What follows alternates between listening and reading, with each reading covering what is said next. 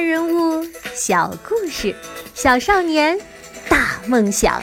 欢迎来到童老师课堂的《奇葩名人录》。你好，我是童老师。梵高可能是世界上最有名的画家之一了。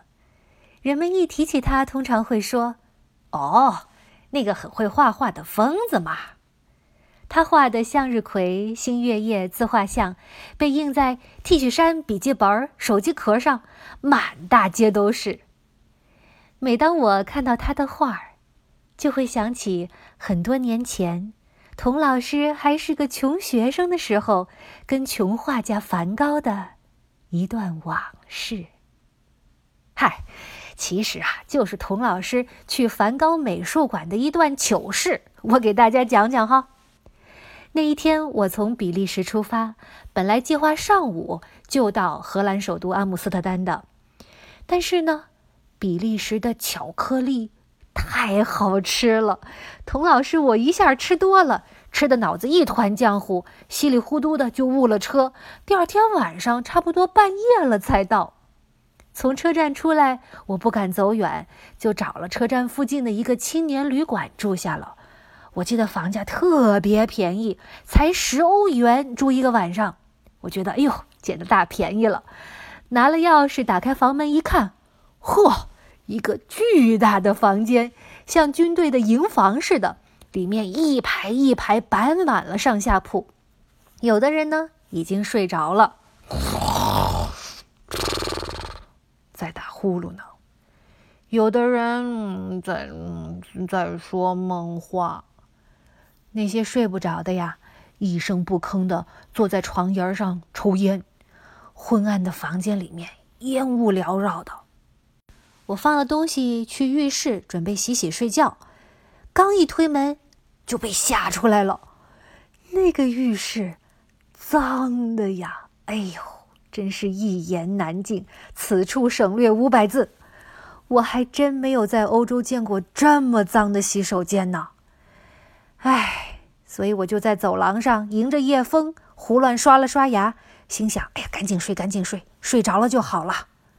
等我迷迷糊糊准备睡着的时候，一群人喝得醉醺醺的，唱着歌儿，叫着笑着推门进来，又把我吵醒了。总之那个晚上啊，我是累了睡不着，渴了不敢喝水，怕上厕所。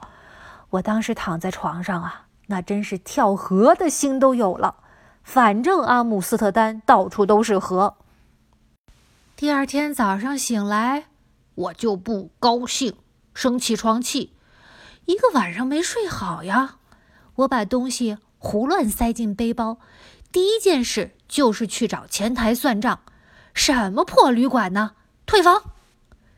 下楼一拐，我先踏进了餐厅。清晨的阳光把整个房间照得亮堂堂、金灿灿的，好像帕瓦罗蒂突然就在我的耳边唱起了咏叹调。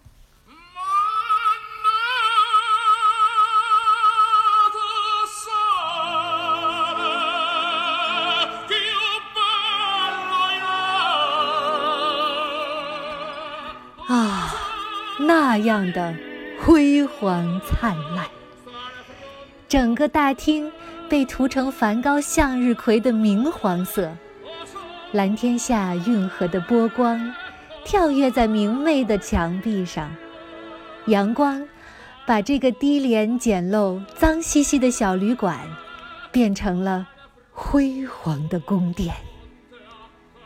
我一下忘了，刚才怒气冲冲的下楼是要干嘛了。顺着空气中弥漫的咖啡、熏肠和烤土豆的香味儿，我拿了早餐，坐在窗边，看着窗外绿油油的运河，河面上随着水波摇晃的锈迹斑斑的红船，河对面挨挨挤挤五颜六色的排屋，街边半旧不新的单车铃铛上闪着银光。不远处，车站的大钟，当，当，当，开始报时。就在那时，我想起了梵高写给他的好弟弟提奥的一封信。虽然我常常深陷痛苦，然而我的心里还藏有安宁、纯净、和谐和音乐。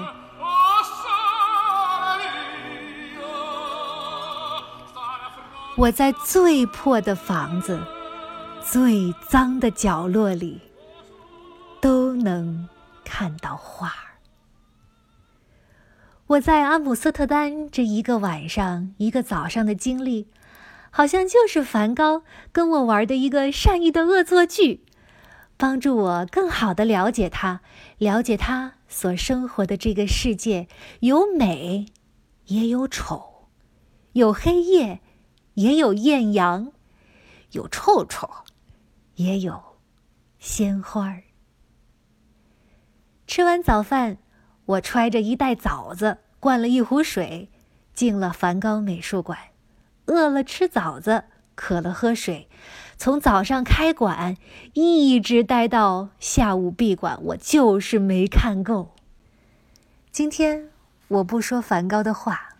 画还是要靠大家用自己的眼睛和心好好去看，而且我也不是专家。